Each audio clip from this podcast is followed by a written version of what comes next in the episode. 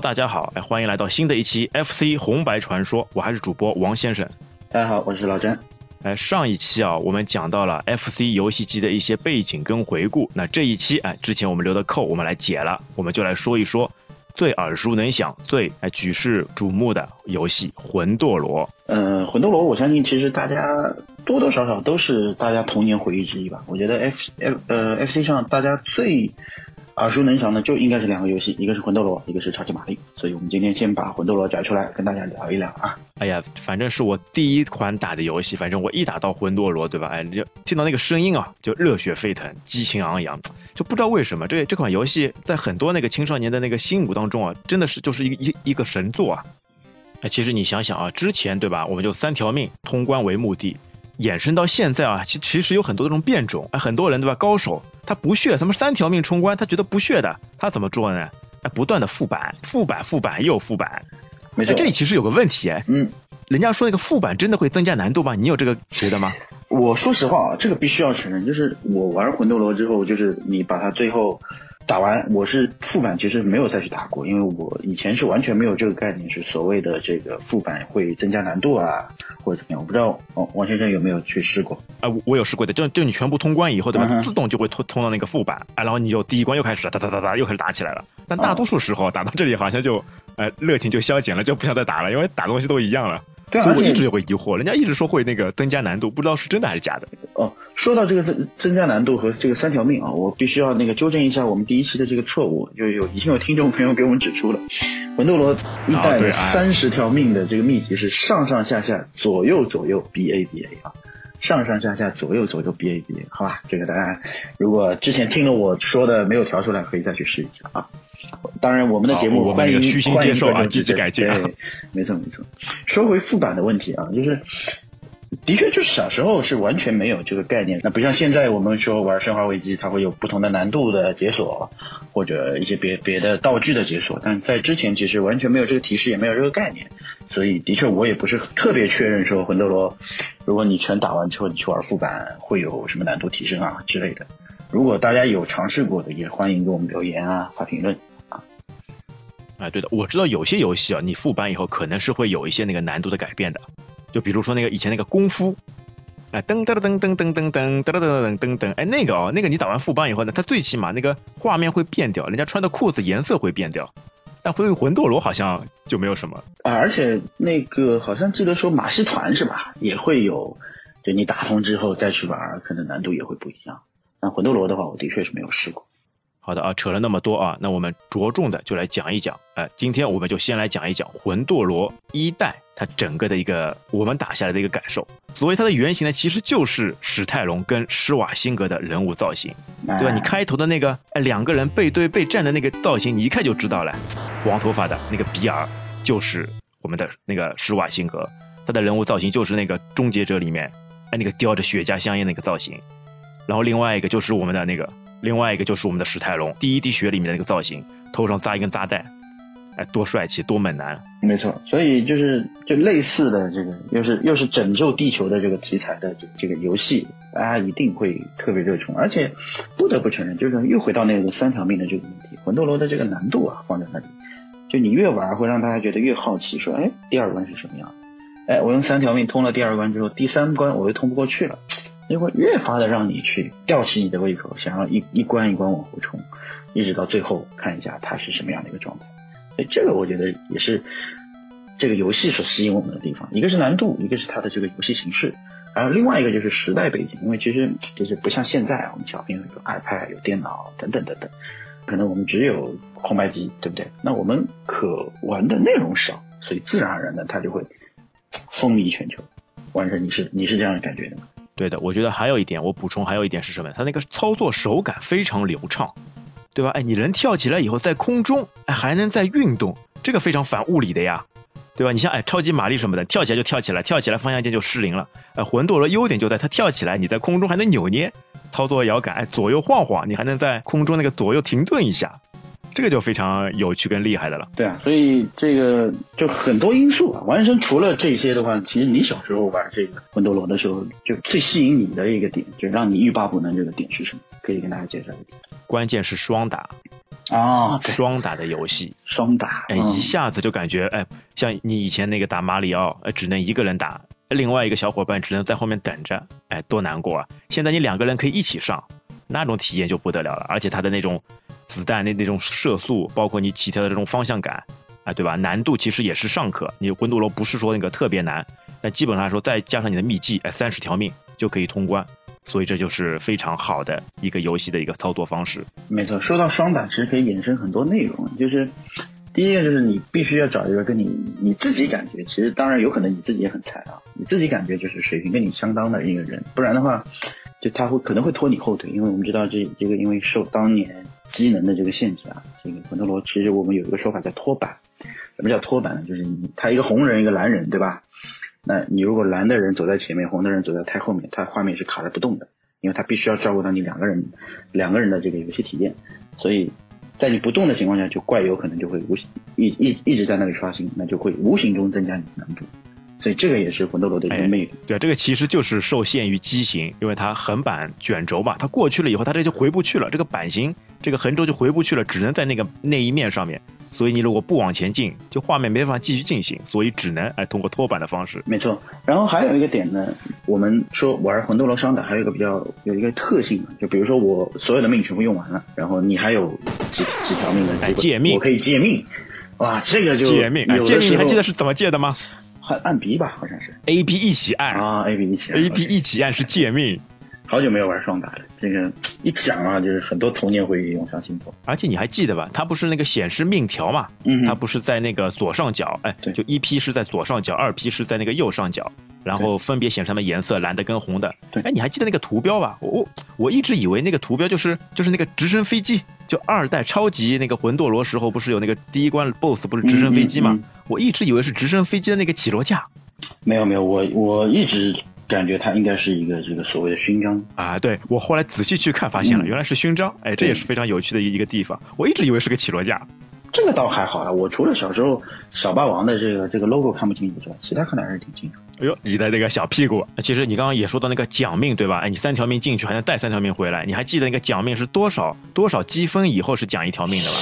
呃，这个是我考证过，应该是十万分。哎，对我专门最近啊，我专门去那个看过，哎，就是十万分。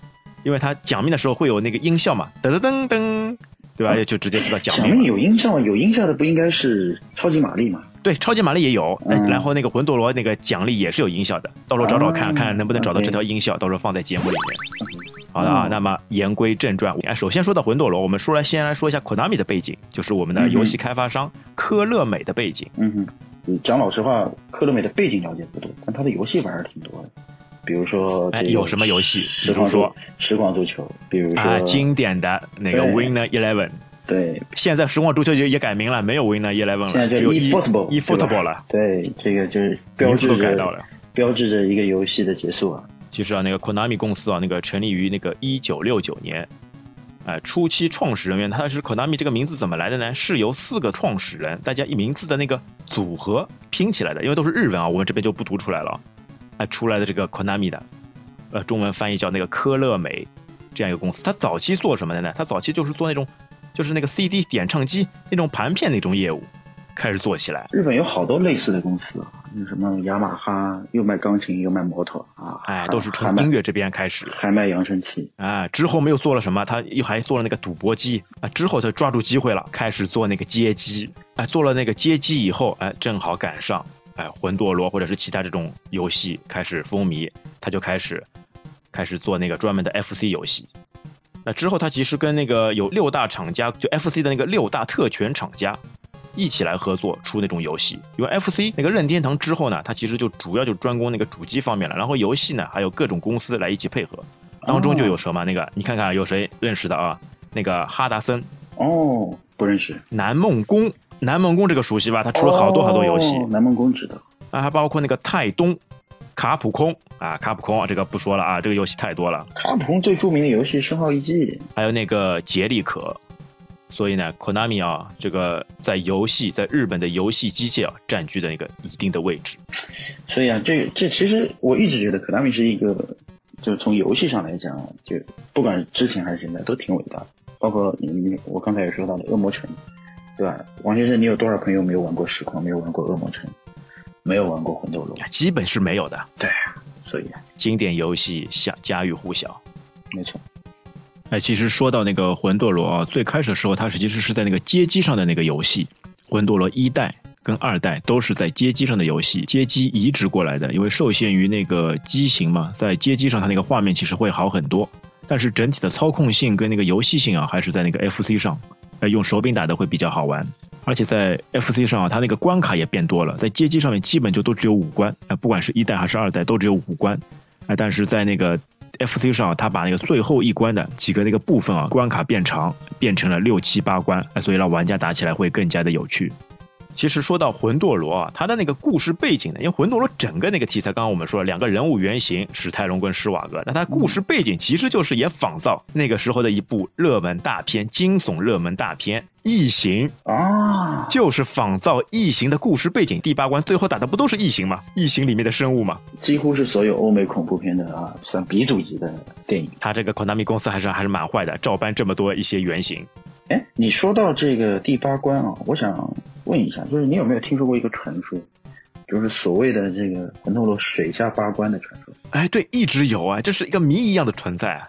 哎，这个说实话就是，嗯，反正我确认的知道，就是我们平平时玩的这个红白机上的这个魂斗罗肯定是没有的。那有没有说你有考证过说什么这个传说是为什么而来的？你可以给大家介绍一下。这个水下八关啊，我专门去网上查了一下，一直流传着。它好像也不是在第八关，它是主要是在那个第六关存在一个那个卡花瓶的一个 bug。因为第六关嘛，就是打一个那个一直会跳的那个很高的那个机器人。嗯嗯嗯。他打完以后呢，走到一个地方，可能会卡出一个像一个青蛙嘴一样的那个模样的一个东西，然后只要在合适的机会啊，跳到那个敌兵身上。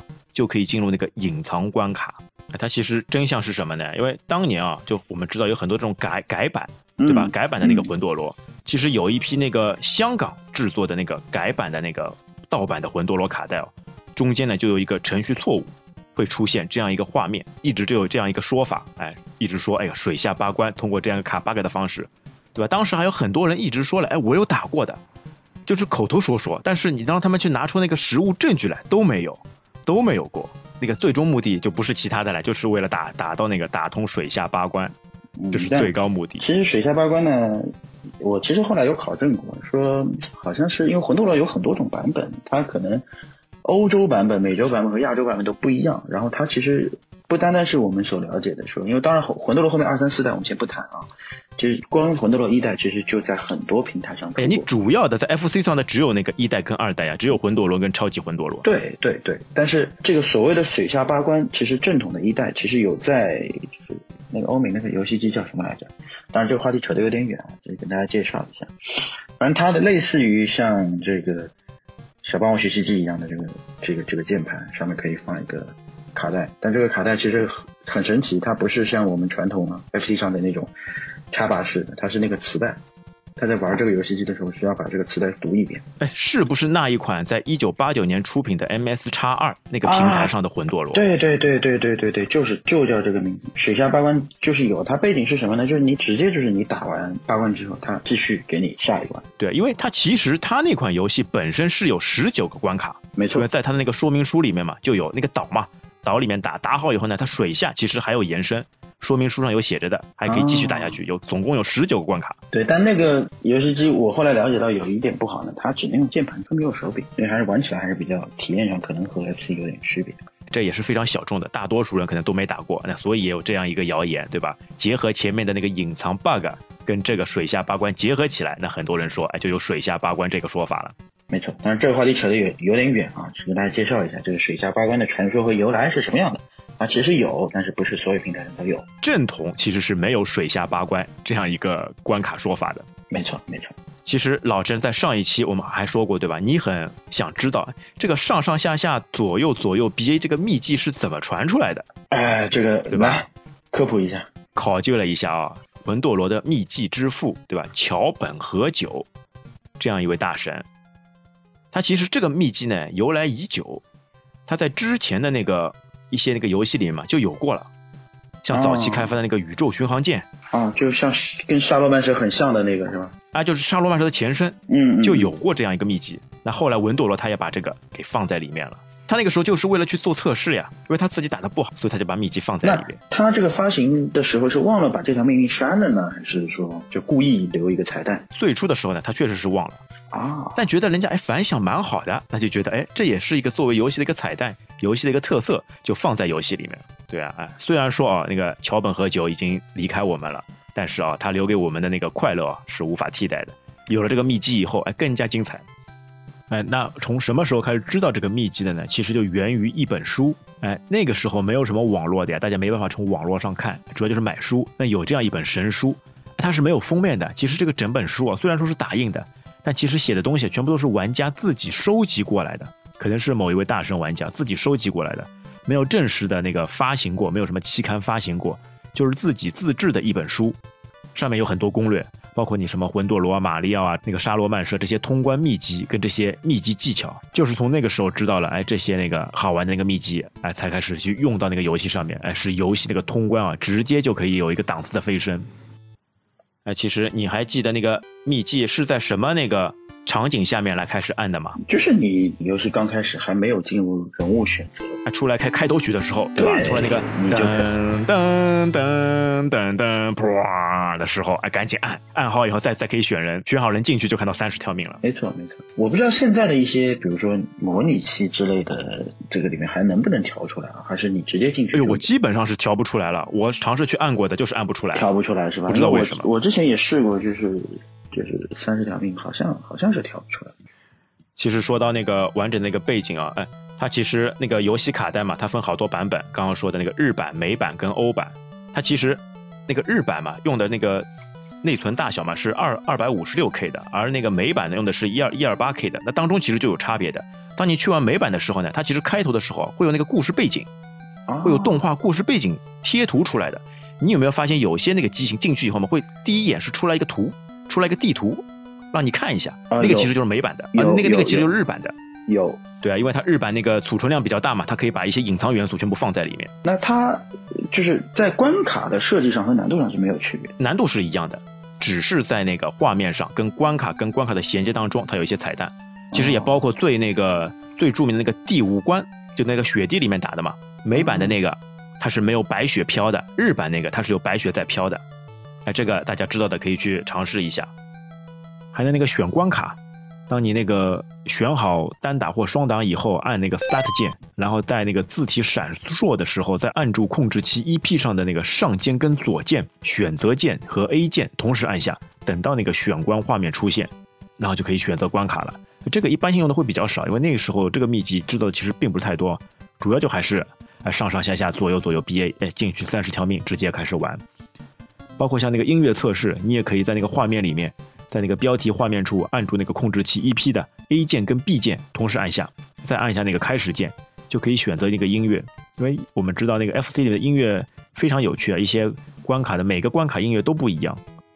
这个王先生今今天给大家讲的东西不少。哎，我想问一下啊，就是你当时玩魂斗罗的时候，你觉得这个你最喜欢的就比如说它有很多子很多种类型的子弹嘛？你觉得哪种子弹是你最喜欢？哎，散弹呀，这肯定的呀，有散弹呀。哎，这种真是你我见过，就是网上有人用用白子弹冲突打到。哎，你对你说到这个白子弹，其实有有进来。就现在，我们之前不是就能三条命通关就好嘛？现在来说更加高级了。嗯。一些高手，对吧？他全程不开枪，一路跑，在必要的时候，比如打 BOSS 的时候才开开枪，才能把他那个关通过去。你碰到过这种吗？哎呦，这这也这种就高手了。而且还有什么呢？现在还流行一种什么玩法呢？那个速通。就你全场不停的开枪，但是你不伤一个小兵，然后快速通关的方式来打下去，这个就真的是，呃，练技艺、练水平的了。其实我们刚刚说的啊，那个两个主角，一个是那个在日版里面是那个比尔跟那个莱斯，哎，它其实主要差别呢就是在裤子上面，对吧？上身基本上是没有什么太太大的一个差别的。但美版呢，它名字就变了，叫成那个疯狗跟蝎子了，这很奇怪的。啊，而且还有那个欧版，欧版是机器人，哎呀，就一直是机器人主角。对，欧版是机器人，欧版是机器人，然后所有的这个这个小兵也都是机器人类型，可能就就老外有的时候他们的口味就跟我们不一样嘛，对吧？哎，魂斗罗啊，它的含义是什么呢？它其实是那个印度梵文的发音，是婆罗门斗士中的一位。相传啊，厉害了啊！魂斗罗以一挡十，战死后直立不倒，后成为神膜拜，就是一种非常印度的一种非常神勇武士的那个象征。所以具备那个魂斗罗的那个优秀品质啊，哎，几个关键点啊，具有优秀战斗能力和素质的人。哎，这个片段啊，其实在那个日版的开头也有写的。哎，大家可能玩的大多数都是美版，所以不太会注意这这这样一个描述。这个说实话，就是小时候玩这些东西的时候，就就顾着赶紧进进那个关卡，不会特别去留意说，哎，这个游戏的背景啊或者怎么，因为就是因为当时也没有什么中译，小时候英文什么这种根本更看不懂，所以大家可能，反正我个人更更关注的就是我对这个关卡怎么怎么去通。哎，而且在那个日版上面啊。第一关开头的那个动画里面也写了这个背景故事，那是一个公元二六三一年九月十二日，一颗神秘的陨石坠落在那个新西兰附近的那个加尔加群岛上。哎，这其实是个虚构的那个岛屿啊。然后呢，两年以后的二六三三年，哎，联邦军司令部得到一个消息，说一个叫做那个红隼的那个武装组织，把那个加尔加群岛修建成一个发动异形侵略的那个战争基地。所以，我们的魂斗罗的两位哎主角啊，比尔跟那个莱斯。开始去那个破坏对方的一个计划。其实这里还有个插曲，就是那个在美版里面，它这个加尔加群岛嘛，它变成了那个玛雅神庙了。对，我们来聊一聊关卡吧，这个可能是大家更更有兴趣的。其实你第一关你还记得有什么特别印象深刻的那个场景吗？第一关就是炸桥，对吧？哎，炸桥，在那个桥上面。第一次我打的时候老是跳不上桥。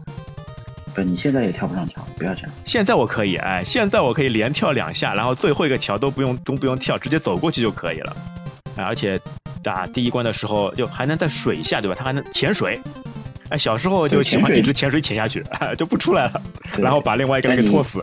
对，但是你这个潜水的情况下，你需要一直按着下，所以你这个人就不能往前走。当然，就是你在水下的时候，上面的子弹飘上来是打不烂的。而且在那个第一代的时候，你在水中，对吗？它也不能跳，就丧失那个跳的能力了。这个直到那个第二代的时候，就超级魂斗罗时候，哎，它水里面也能跳了。没错，然后再下去就是比较印象深刻的，就是你刚才说的那个 BOSS。对啊，第一关它你这个 BOSS 其实有个速通方法嘛，就直接冲过去。如果你你好像用那个白子弹不行，如果你用什么那个红色子弹或者是散弹之类的，直接冲斜角四十五度，最下面那个弱，哎，打最下面那个，直接把它干掉就可以了。这是个速通方式。其实你正常来说你打的话，哎，你之前会是怎么打的？我是啊，我是先跳上去，把上面一个拿枪的人给干掉。然后两门炮，两门炮呢，它有有那个距离的，它你一定要跳在那个石阶上面的最外沿处，他打不到你，你可以打到他，然后然后开炮，来把他给干掉。两门炮打掉，接下来就剩下一个光杆司令，直接开炮就能把他干掉。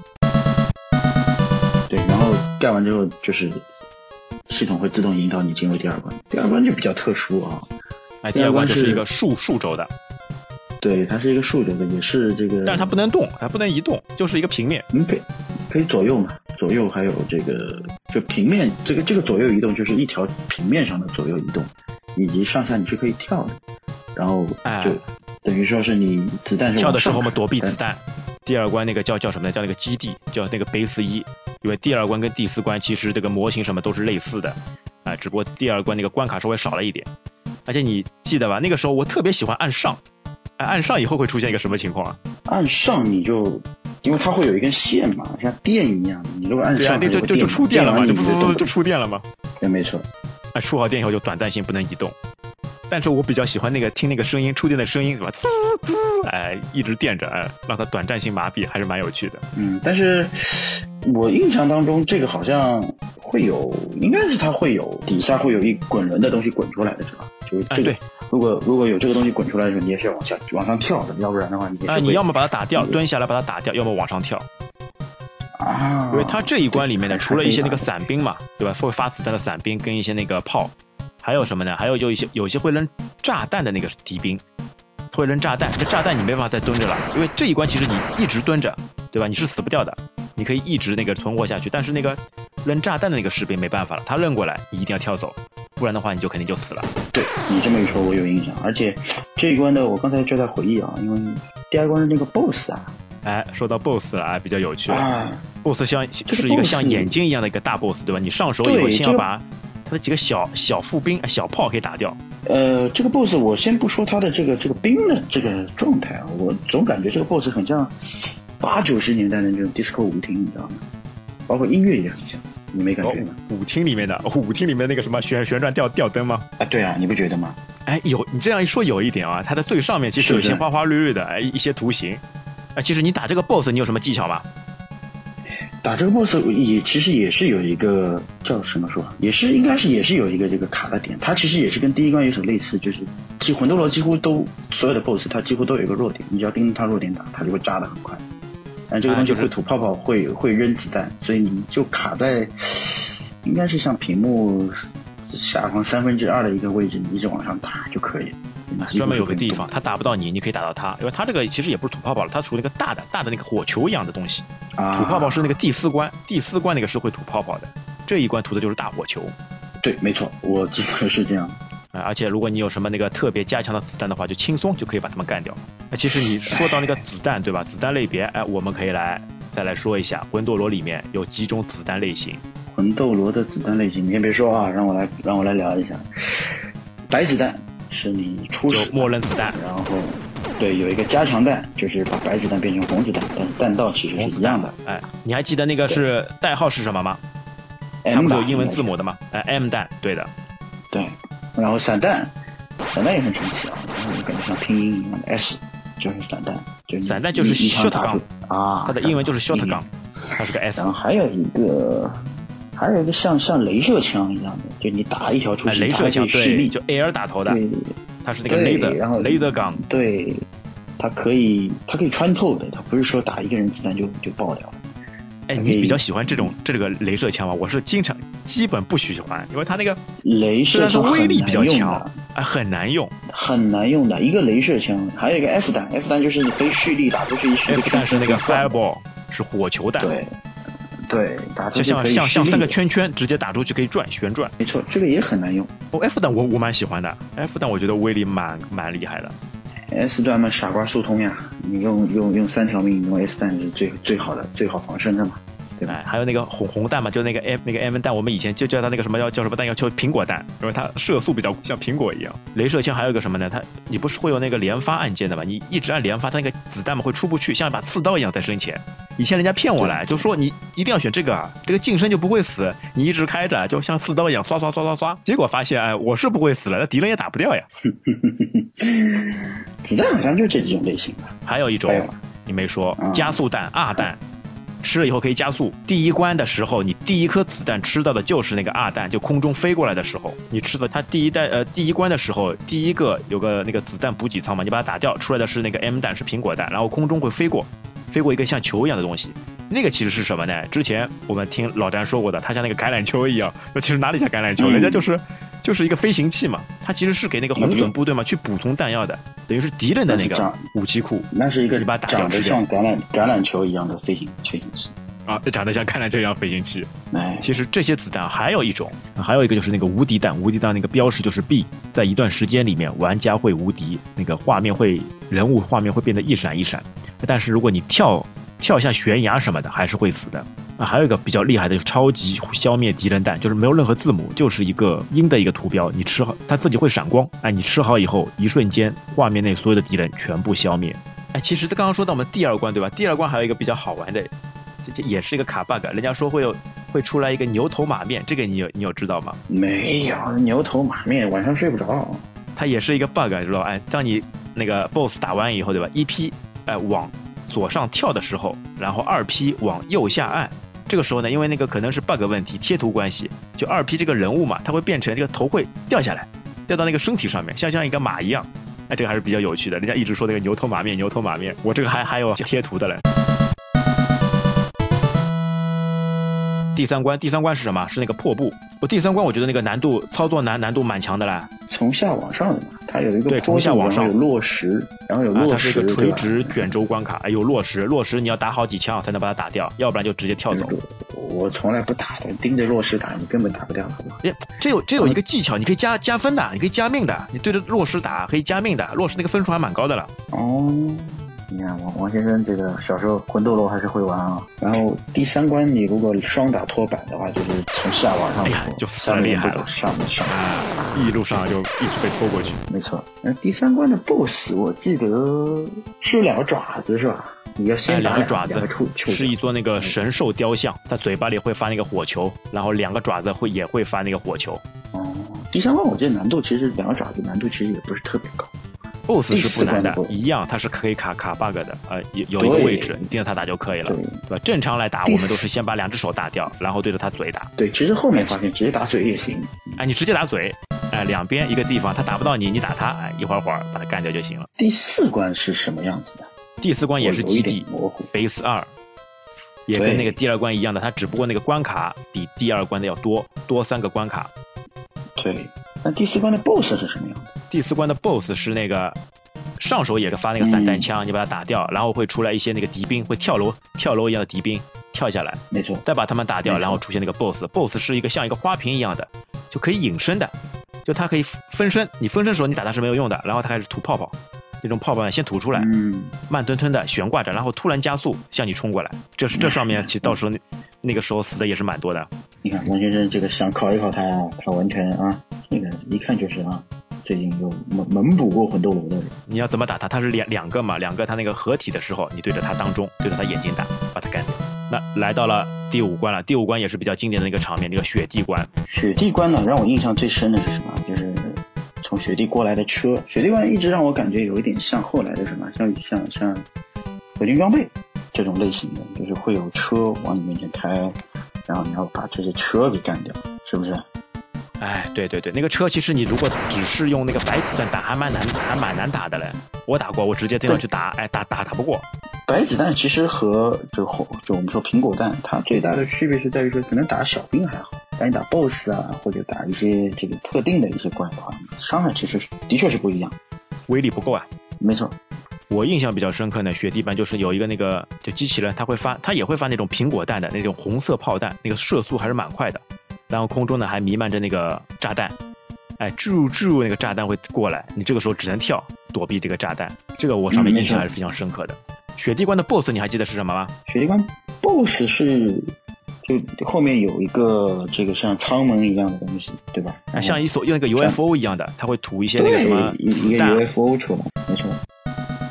你说到第六关哦，第六关是那个能源区，就打那个工厂里面，它有个乐园工厂，它会不停的放火。第六关就是那个全部都是放火的。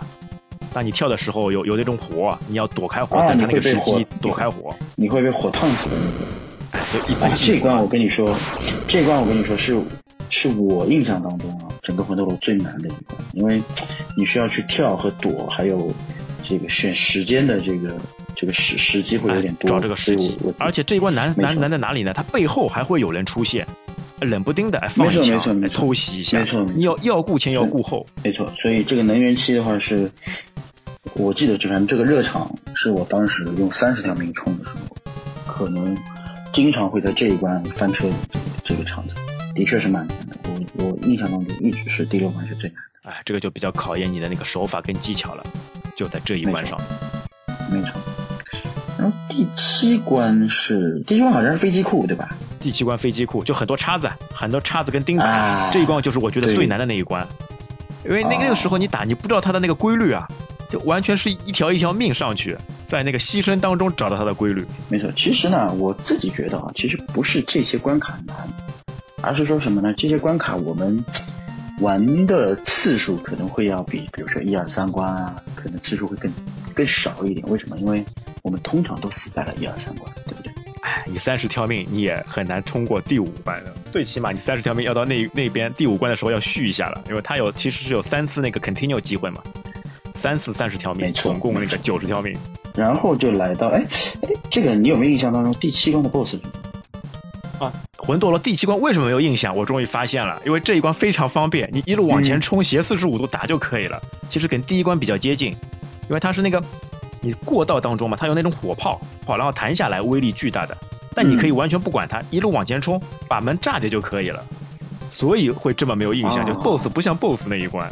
对，对，好像印印象当中第七关的 BOSS 好像是最没有存在感的，因为第八关的 BOSS 其实印象特别深，它就是我们所聊到的，因为它是又是底关嘛，然而而且第八关的难度其实我个人觉得没有第五、第六关那么那么难。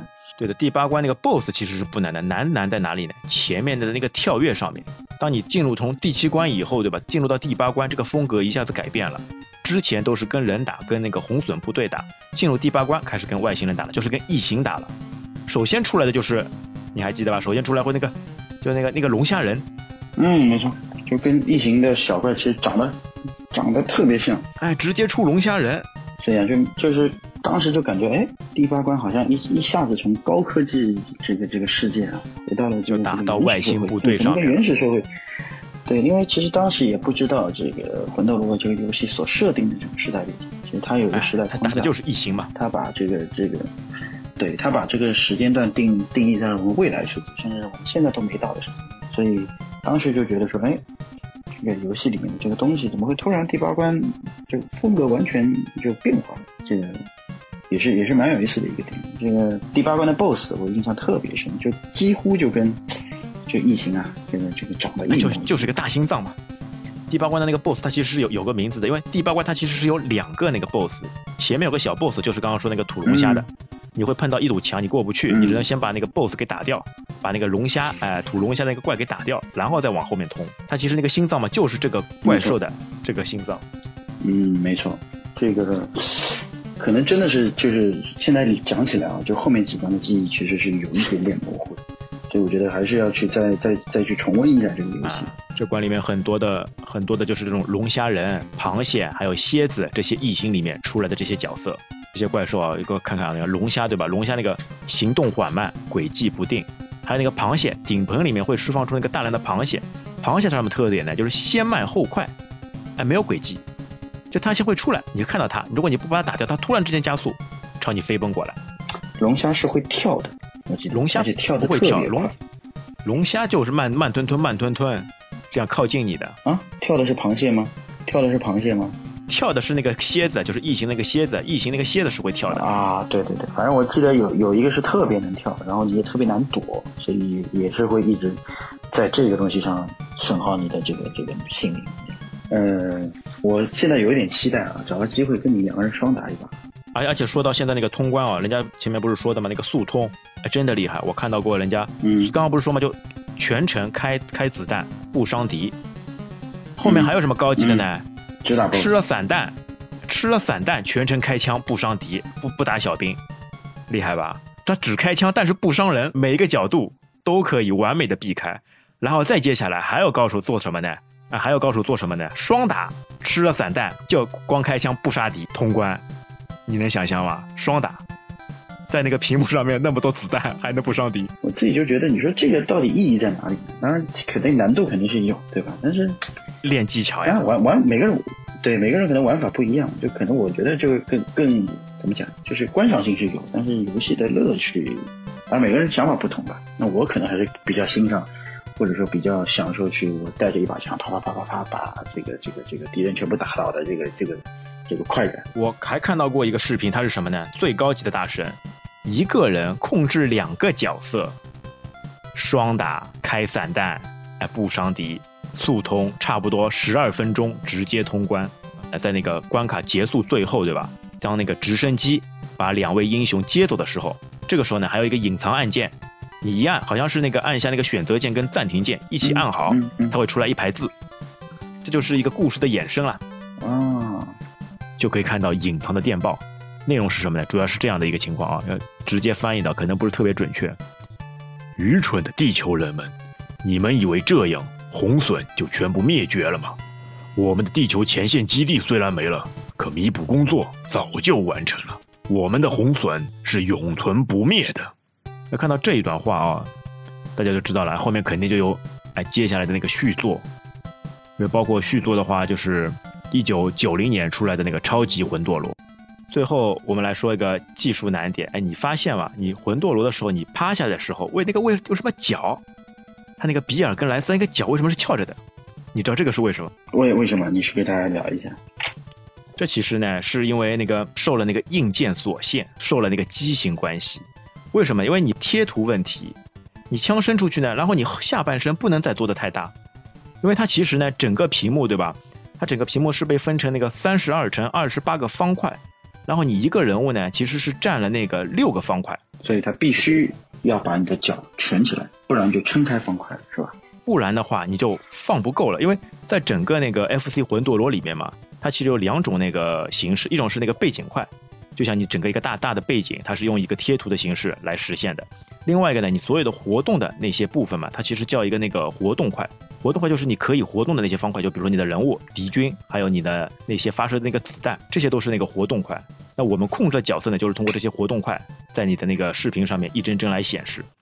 因为它其实受限于那个机能嘛，它整个那个画面啊，它最多其实只能有那个六十四个活动块同时移动，就整个整个画面里面再动，它只有六十四个小方块可以移动。你加上你想想看，你加上你的双打，两个人一起加上子弹加上敌军，其实你可用的那个活动块嘛是非常捉襟见肘的，而且受限于它的那个机型限制，因为它是那个每行输出，就它一行一行走的，所以每一行里面呢，它最多最多呢只能有八个活动块同时移动。那工程师就想了这样一个办法啊，其实也没有，其实也也没有影响太大的体验，那只是说因受机能的影响，是一个权宜之计，对吧？其实你能感觉到，有的时候为什么感觉哎，好像这个人身上缺掉一块，或者那个子弹突然之间就没了，你有没有这样的一种感受？嗯，有有有，这个的确。哎，它其实是什么呢？就是为了补足其他那个活动块，故意让它消失了。啊。因为它是短暂性的嘛，因为人眼有这种自动补全的功能嘛，你短暂消失了，你以为它是在运动，或者是在那个闪烁当中，哎，它消失就没关系，就没有什么太大的一种一种感觉，它其实就是故意，因为快不够了，一行里面八块全部用满了，快不够了，那他把这一满这边的一块优先级不高的一块给弄消失，去补另外一边的，所以就会出现这种，哎，有的时候会缺掉一块这种感觉。不是这个是可以告诉大家，不是你机器卡了，就是这样设计。嗯，明白明白啊。所以当你最后你脚翘起来的时候，对吧？它就可以很好的少用两块那个活动块，就可以让更多的那个画面来呈现。这属于王先生不说大家都不知道系列啊。就我们会有一些干货啊，慢慢的铺开啊。之后我们看时间有没有机会，哎，说说那个整个的画面的一个布局，说说音乐，说说其他的一些大家不为所知的一些东西。这个还是那句话，就是这是老游戏，跟大家聊，主要目的是。找一下共鸣，让大家去重温一下这个，就那些我们小时候被奉为经典的一些游戏，回头去尝试，真的不一定说大家觉得说，哎，当年的高手，现在是不是还是高手？大家可以去尝试一下。啊，现在找的就是那个点，一下子让你那个哎热血沸腾、激情澎湃、爷青回的那种回忆的那种感觉，是哪个点会对那个触动你心灵深处？没错，没错。啊，那我们这一期啊，我们就讲了魂斗罗一代。那下一期敬请期待我们的超级魂斗罗，因为在超级魂斗罗上面，它这个操作体验、操作手感会更加棒。啊，那其他还有一些技巧什么的，到时候我们准备在下一期超级魂斗罗中再给大家带来。好嘞，敬请期待。当然，大家有什么反馈，欢迎给王医生留言啊。我们下一期再见。这一期就到这边，感谢大家收听，拜拜，拜拜。